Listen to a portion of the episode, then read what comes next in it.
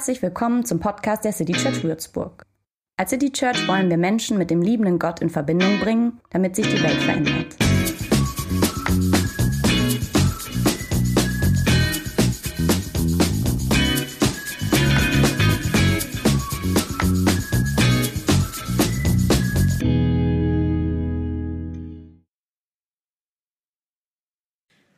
Ein Mann ein Mann, er heißt Hananias, verlässt sein Haus und durchquert einen Teil der Stadt Damaskus. Entlang der geraden Straße soll er in das Haus des Judas kommen und dort einen zur damaligen Zeit sehr bekannten Mann treffen. Auf der geraden Straße ist viel los. Händler legen ihre Waren aus, Menschen kaufen ein, unterhalten sich, Kinder spielen und mittendrin Hananias. Er geht langsam, zögernd. Immer wieder bleibt er zwischen eilen, einigen Leuten stehen. In ihm huschen Gedanken durch den Kopf, Gefühle durcheinander was mache ich hier überhaupt? Ist das nicht Wahnsinn? Er ertappt sich dabei bei dem Gedanken, einfach wieder umzudrehen und nicht zu diesem Haus zu laufen, nicht diesen Mann dort zu treffen, weil dieser Mann, den er treffen soll, hat er bisher glücklicherweise noch nicht ähm, getroffen, sondern kennt ihn nur vom Hörensagen. Aber es hatte sich schon rumgesprochen vor Tagen, dass der jetzt dann auch von Jerusalem nach Damaskus kommen soll. Man hörte, dass dieser Mann, den Hananias treffen soll, ähm, sehr eifrig dabei wäre, Menschen aufzuspüren, die Jesus anhängen. Sein Plan wäre, alle einzusammeln, nach Jerusalem zu bringen und dort ins Gefängnis zu stecken. Er wäre nicht zimperlich, sondern ganz schön entschlossen, diese neue Lehre, die sich da verbreitet, im Keim zu ersticken. Wütend, kämpferisch und zu allem bereit. Es war erst wenige Tage her, da ähm, wurde einer gesteinigt, weil der von Gott und Jesus als Messias erzählte.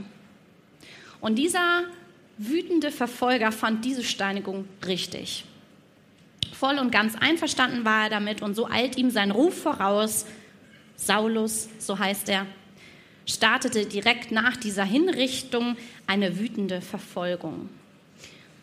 In der Apostelgeschichte können wir da lesen, alle, die an Jesus glaubten, flohen und zerstreuten sich über das ganze Gebiet von Judäa und Samarien. Nur die Apostel blieben in Jerusalem zurück. Einige fromme Männer bestatteten den hingerichteten Stephanus und hielten eine feierliche Totenklage. Saulus jedoch setzte alles daran, die Gemeinde auszurotten. Er durchsuchte Haus für Haus und wo er Christen fand, ließ er sie abführen, Männer wie Frauen, und ließ sie ins Gefängnis bringen. Diesen Mann, diesen kämpferischen Saulus soll Hananias nun in seiner eigenen Stadt Damaskus im Haus des Judas treffen. Warum, fragst du dich vielleicht? Na ja, weil Hananias eine Gottesbegegnung hatte. Gott gab ihm den Auftrag, diesen Saulus zu treffen und ihm die Hände aufzulegen. Hananias, der kann das kaum glauben, was der da hört und wendet auch direkt ein, äh, Herr, also von den verschiedensten Seiten habe ich erfahren, wie viel schreckliche Dinge dieser Mann in Jerusalem denen angetan hat, die zu deiner Gemeinde hören. Außerdem ist er von den führenden Priestern dazu ermächtigt, hier in Damaskus alle zu verhaften, die sich zu deinem Namen bekennen. Aber Gott sagt, Hananias soll trotzdem gehen. Und so läuft er jetzt durch die Straße und hat dabei ein mulmiges Gefühl im Bauch. Bereits drei Tage bevor sich Hananias aufmacht, ist Saulus mit ein paar Begleitern unterwegs nach Damaskus. Saulus stammt ursprünglich aus Tarsus, ähm, eine Hafenstadt in der damaligen römischen Provinz. Sie heißt Kilikien. Und Tarsus lag so ein ganzes Stück nördlich von Jerusalem in der heutigen Südtürkei im Grenzgebiet zu Syrien. Und er ist ein römischer Bürger, kommt aus guten Verhältnissen. Seine Eltern waren vermutlich wohlhabend, fromm und lebten ihm den jüdischen Glauben vor. Saulus erscheint intelligent, ehrgeizig, vielleicht so ein bisschen Karrieretyp. Ähm, und schon als junger Mann zieht er von Tarsus nach Jerusalem, weil er dort eine Ausbildung zum Toralehrer bei berühmten Rabbinern macht. Und als gesetzestreuer Pharisäer und ausgebildeter Theologe kannte sich Saulus in den jüdischen Gesetzen sehr gut aus. Und entsprechend überzeugt ist er von sich und denkt, dass er als tiefgläubiger Jude auf der richtigen Seite steht und das aufkommende Christentum zurückdrängen muss. Jesus war für ihn ein Betrüger und Irrlehren, die damit zusammenhängen, die müssen eingedämmt werden. Diese Jesusbewegung gestoppt werden. Und in dieser Mission ist er nun auf dem Weg nach Damaskus, um dort noch mehr Menschen einzusacken. Aber Saulus kommt gar nicht bis in diese Stadt, sondern wird kurz davor aufgehalten. Vom Himmel her leuchtet plötzlich ein Licht auf. Der Glanz umgibt Saulus so sehr, ähm, dass der vor lauter Blendung zu Boden stürzt. Ähm, in bekannten Gemälden dazu wird gezeigt, dass er sogar auf dem Pferd saß und von darunter gefallen ist. In der Bibel selber, in dem Text steht nicht genau drin, das ist Apostelgeschichte 9, ähm, ob der da zu Fuß oder zu Pferd unterwegs war. Jedenfalls liegt er jetzt geblendet auf dem Boden und verweist vermutlich überhaupt nicht, wie ihm geschieht. Seine Pläne, nach Damaskus zu gehen, sind erstmal schlagartig unterbrochen. Und wie er da so liegt, hört er jetzt eine Stimme. Saul, Saul, warum verfolgst du mich? Ihm ist wohl nicht so direkt klar, wer sich hier mit einmischt und zu ihm spricht. Und dann fragt er zurück, wer bist du, Herr? Und die Stimme antwortete, ich bin der, den du verfolgst. Ich bin Jesus. Doch jetzt steh auf und geh in die Stadt, dort wird man dir sagen, was du tun sollst. Tja, ich finde, es ist ein bisschen auch irgendwie skurrile Szene. Ich weiß nicht, was Saulus da ähm, alles gleichzeitig durch den Kopf geht, mitten im Alltäglichen geblendet zu werden und eine direkte Frage gestellt bekommen, warum verfolgst du mich? Also damit hinterfragt die Stimme ja mal ganz kurz alles, wofür Saulus gerade so voll und ganz einsteht. Ich stelle mir vor, wie der eben noch große, selbstbewusste, voller Tatendrang Saulus ganz klein wird. Er ahne, wie gefühlt die Welt um diese Szene herum einfriert und der Fokus auf diesem Saulus und auf dieser Stimme liegt. Da waren zwar noch ein paar Männer mit dem Saulus unterwegs, ähm, die sind auch irgendwie erschrocken und waren ganz schön sprachlos und haben still diesem Mini-Gespräch zwischen Saulus und Jesus ähm, und dieser Jesus-Stimme zugehört. Und ich glaube, dass eines der besonderen Dinge an diesem Moment ist, vielleicht hast du es bei den Worten im Gespräch von Jesus und Saulus mitbekommen, also die Zielgruppe, wen Saulus da verfolgt, die verschiebt sich. Und das macht das irgendwie so ein bisschen heikler. Eigentlich hat Saulus ja diese Jesusgläubigen da verfolgt. Und jetzt sagt die Stimme aber, wenn Saulus das tut, dann er, verfolgt er eigentlich Jesus selbst. Ich bin der, den du verfolgst. Und ich kann mir vorstellen, dass das vielleicht angefangen hat, in, Paul, in Saulus sowas Beschämendes auszulösen, so vorgeführt zu werden. Vielleicht hat es ihn auch eingeschüchtert. Wir springen aus dieser Geschichte zu uns. Ähm, unser Tun, deins und meins, in unserem Leben ist wahrscheinlich Weniger radikal als das von Saulus. Weniger skrupellos, ich hoffe es zumindest, weniger menschenverachtend. Ähm, und wie glaubhaft oder skeptisch du vielleicht auch gegenüber dieser Szene da mit dieser Erscheinung bist. Ich dachte irgendwie, ach, ich, ich fände es wohltuend, wenn mich manchmal auch so ein Licht unterbrechen würde. Also, dass ich nicht einfach weitermachen kann, sondern auch mal anhalten muss geblendet werde. Das muss jetzt nicht so heftig sein, dass ich da wie Saulus auf den Boden stürze, aber dass mein Rädchen von meinem Alltag mal langsamer läuft oder sogar mal anhält. Ähm, das habe ich bestimmt öfter nötig, als es tatsächlich so ist. Wo ich auf dem Weg wohin bin und mal gebremst werde. So, und dann ist es ja irgendwie doch auch unser Wunsch, oder? Also, dass sich Gott mit einmischt in unser Leben, äh, mitgestaltet, dass der sich meldet und nicht nur schweigt, sondern mitmischt. Vielleicht auch wie bei Saulus sehr irritierend und manchmal tatsächlich vielleicht auch korrigierend. Und ich glaube, das ist aber auch was, wo wir Gott immer wiederum bitten dürfen. Also, dass der sich einmischt. Dass der, das, wie auch immer das aussehen mag, aber dass der, dass der sich irgendwie reinmischt, dass ich geblendet werde. Dass wir merken, hey, jetzt, jetzt ist so ein Moment. Ähm, ich mache das zum Beispiel, indem ich zu Gott bete, du, ich laufe jetzt los. Ähm, das ist mein Plan. So nach dem Motto, ich gehe jetzt nach Damaskus. Und du müsstest dich jetzt einmischen, wenn das irgendwie, wenn du noch eine andere Idee hast. Da müsstest du mir irgendwie was in den Weg legen. Man sagt auch so, eine Türe zumachen und vielleicht eine andere auf. Also so Richtung vielleicht auch wechseln. Ähm, und ich glaube, mit so einem Gebet oder so einer vielleicht auch offenen Haltung ähm, kann man irgendwie Gott mit reinnehmen. Das heißt nicht, dass er automatisch loslegt, aber es macht so eine Offenheit dafür. Ähm, und ich mag es auch, dass, dass, also der Saulus, der checkt das ja nicht direkt, ne? Also der sagt dann, ach zum Glück, jetzt mischt sich hier mal Gott ein, das ist ja super. So, sondern der fragt erstmal zurück, ey, wer bist du denn da? Wer spricht denn hier mit mir? Und das scheint auch für Jesus okay zu sein. Der beantwortet das nämlich entspannt. Und durch so eine Klärung kann Vertrauen entstehen. Oder die Suche nach einer neuen Antwort, wenn alte nicht mehr tragen oder wenn du Gott noch nie getroffen hast, dann frag ihn doch auch mal mutig, hey, wer bist du? Ich schätze, in den seltensten Fällen kommt direkt eine akustische Antwort, aber das kann auch sowas sein wie ein Aha-Gedanke, ein Geistesblitz, ein Gefühl, vielleicht sogar durch eine Begegnung mit einem anderen Menschen, eine Liedzeile, ein Bibelvers. Gott stellt sich in der Bibel sehr oft vor und ich habe irgendwie Vertrauen da rein und will ihn auch daran erinnern, ey, du hast es damals gemacht und ich würde es heute irgendwie auch für mich in Anspruch nehmen. Ähm, der ist nicht nur dem Saulus überraschend und persönlich begegnend, sondern das kann der auch noch bei dir und mir heute machen.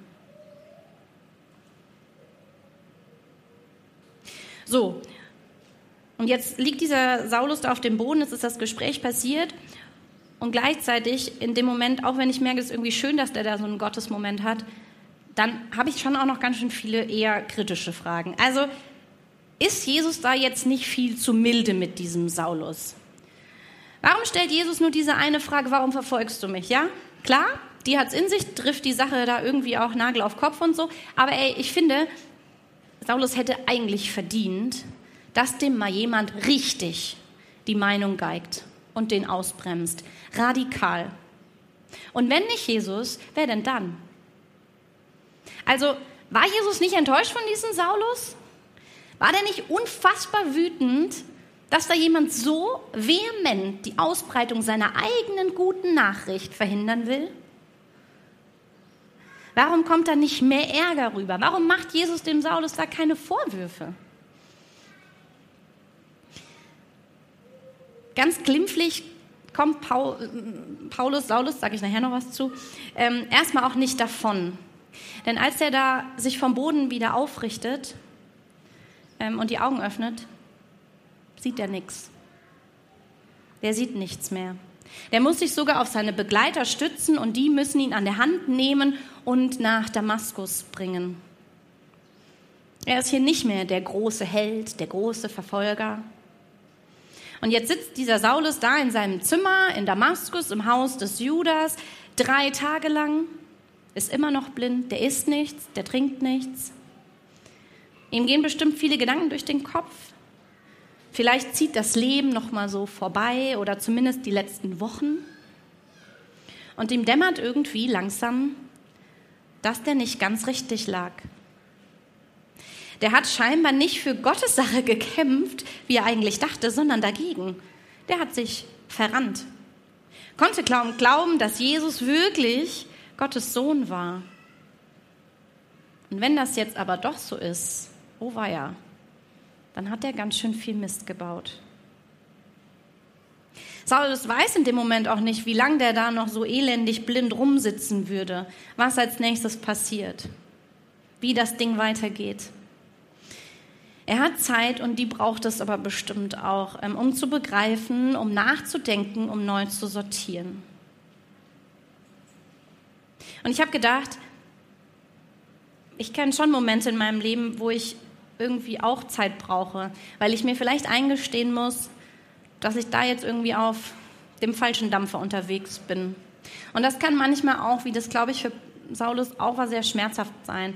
Also vielleicht kennst du das ja, Momente, wo du merkst, oh Mann, jetzt habe ich mich hier aber auch ganz schön verheddert. So kann das irgendwie nicht ähm, weitergehen. Das tut mir nicht gut, das verletzt vielleicht auch andere Menschen. Und da sind dann so drei Tage zum Klarkommen eigentlich irgendwie auch so ein Witz. Aber es braucht diese Zeit, um vielleicht sich neu aufzustellen, ähm, um Dinge dann auch aufzuhören, auch wenn du an ihnen hängst, oder um neue Prioritäten zu setzen, neue Rituale zu etablieren, den Alltag neu zu gestalten. Saulus Leben wird nach diesem Tag ein, ein völlig anderes sein. Und ähm, ich habe gedacht, wir können uns eigentlich auch Zeit geben. Gib dir Zeit, wo großes Neues ansteht. Sei mutig, aber auch barmherzig mit dir. Sammle dich und neue Kraft, bevor du eine andere Richtung einschlägst oder auch Dinge und Menschen hinter dir lässt.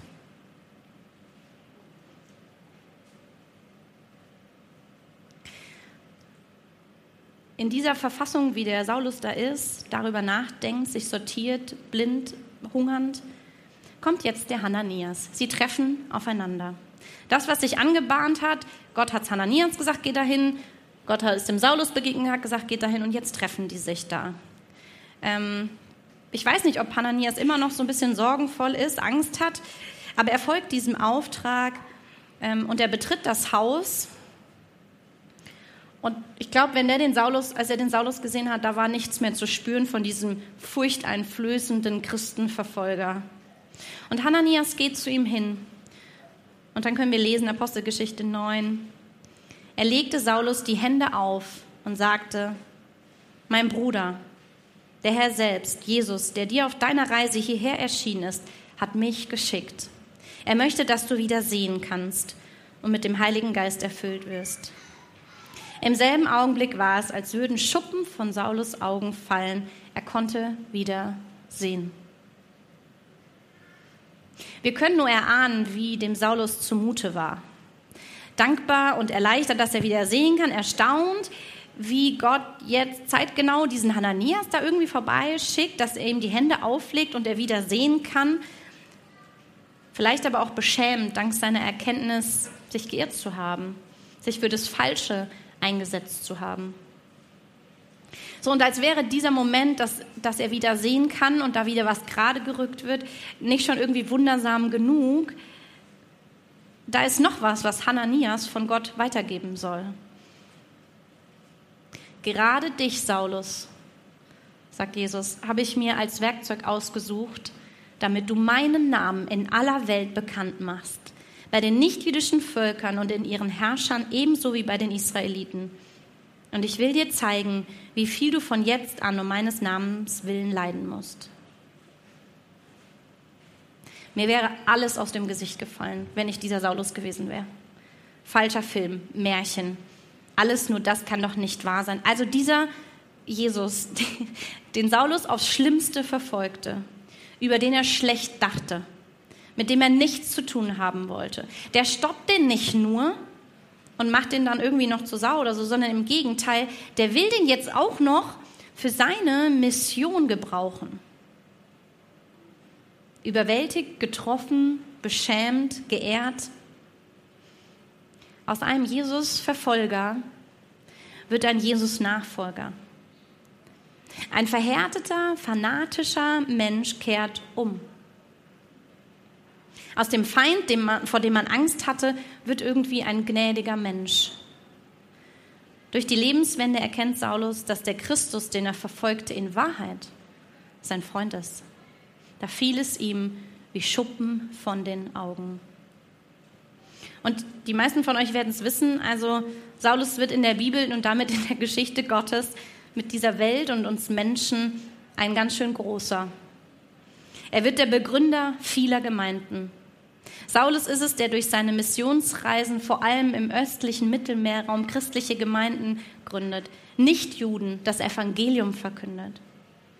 Und er ist dabei stets sehr mutig und entschlossen und auch nicht unterzukriegen. Also das hat er sich behalten, diese Entschlossenheit.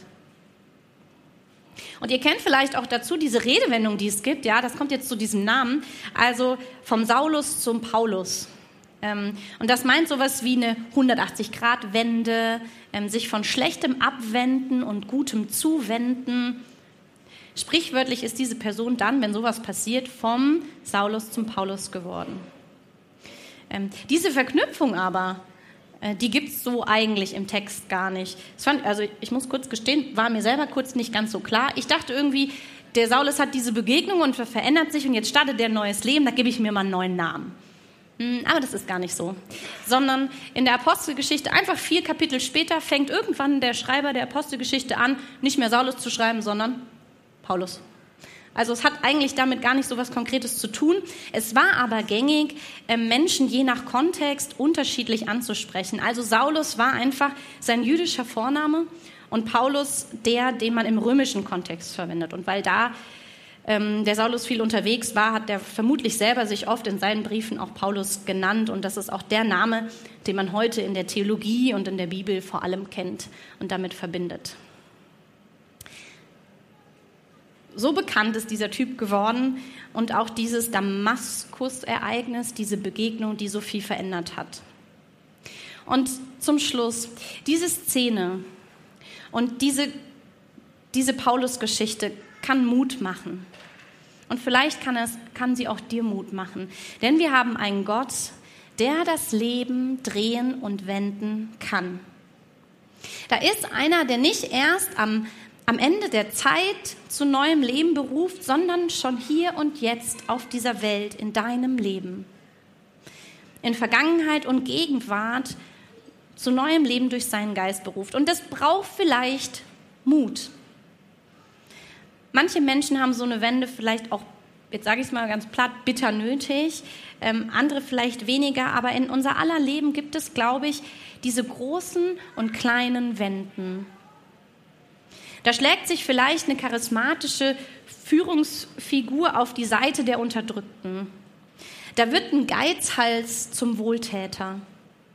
Ein Machtmensch sinkt in die Knie. Der Reiche beginnt bedürfnisloser zu leben. Ein gestresster Familienvater setzt neue Prioritäten. Die Schülerin setzt sich neue Ziele, lernt und schafft das Abi. Einer, eine fängt an zu glauben zum ersten Mal oder wieder, nachdem sie den Glauben verloren hat. Vielleicht ermutigt dich die Geschichte mal nachzudenken. Gibt es bei dir gerade eine kleine oder große Wende, die schon läuft oder die irgendwie ansteht? Hast du selbst vielleicht eine im Kopf? Spürst du irgendwie einen Bereich, wo Veränderung dran wäre? Ähm, kannst du das alleine oder brauchst du Hilfe dafür? Gott ist einer, der Lebenswenden, solche Umänderungen mitgestaltet. So eindeutig wie bei Paulus, aber auch zum tausendsten Mal. Vielleicht drehst du nochmal einen Schlenker und nochmal einen, kein Problem. Geht Jesus auch mit. Darin stecken neue Chancen. Alles auf Anfang. Du darfst hoffnungsvoll sein, auch wenn manche Wenden vielleicht Mut und Kraft kosten. Wir hören gleich, oder nee, wir singen gleich, wenn du möchtest, auch zusammen ähm, drei Lieder. Und wenn man die Treppe hochgeht, ähm, findet man währenddessen oben sind Kerzen angezündet und da gibt es die Möglichkeit, sich vielleicht, wenn du einen Moment für dich brauchst, einfach während der Lieder hochzugehen und dich zurückzuziehen. Ähm, du könntest aber auch eine Kerze anzünden ähm, für dich selber, für deinen Mut, wenn du möchtest, oder für eine andere Person, an die du gerade die ganze Zeit denkst, die vielleicht irgendwie eine Wende vor sich hat. Ähm, ich werde auch hochgehen, vielleicht brauchst du ein Gebet. Ähm, wenn du es nicht mit mir machen möchtest, es gibt Gebetskärtchen an einem Tisch. Da kannst du dein Gebetsanliegen draufschreiben und anonym in eine Box werfen. Und dann wird das, werden wir dafür beten. Ähm und es gibt Kärtchen, wo Verse draufstehen. Vielleicht nimmst du einfach eins mit, was dich in die Woche begleitet und dir gut tut. Also, ihr dürft gerne mitsingen und diese Texte zu Gebeten werden lassen. Ihr dürft aber auch sehr gerne jederzeit einfach hochgehen und ähm, den oberen Teil in Anspruch nehmen. Amen.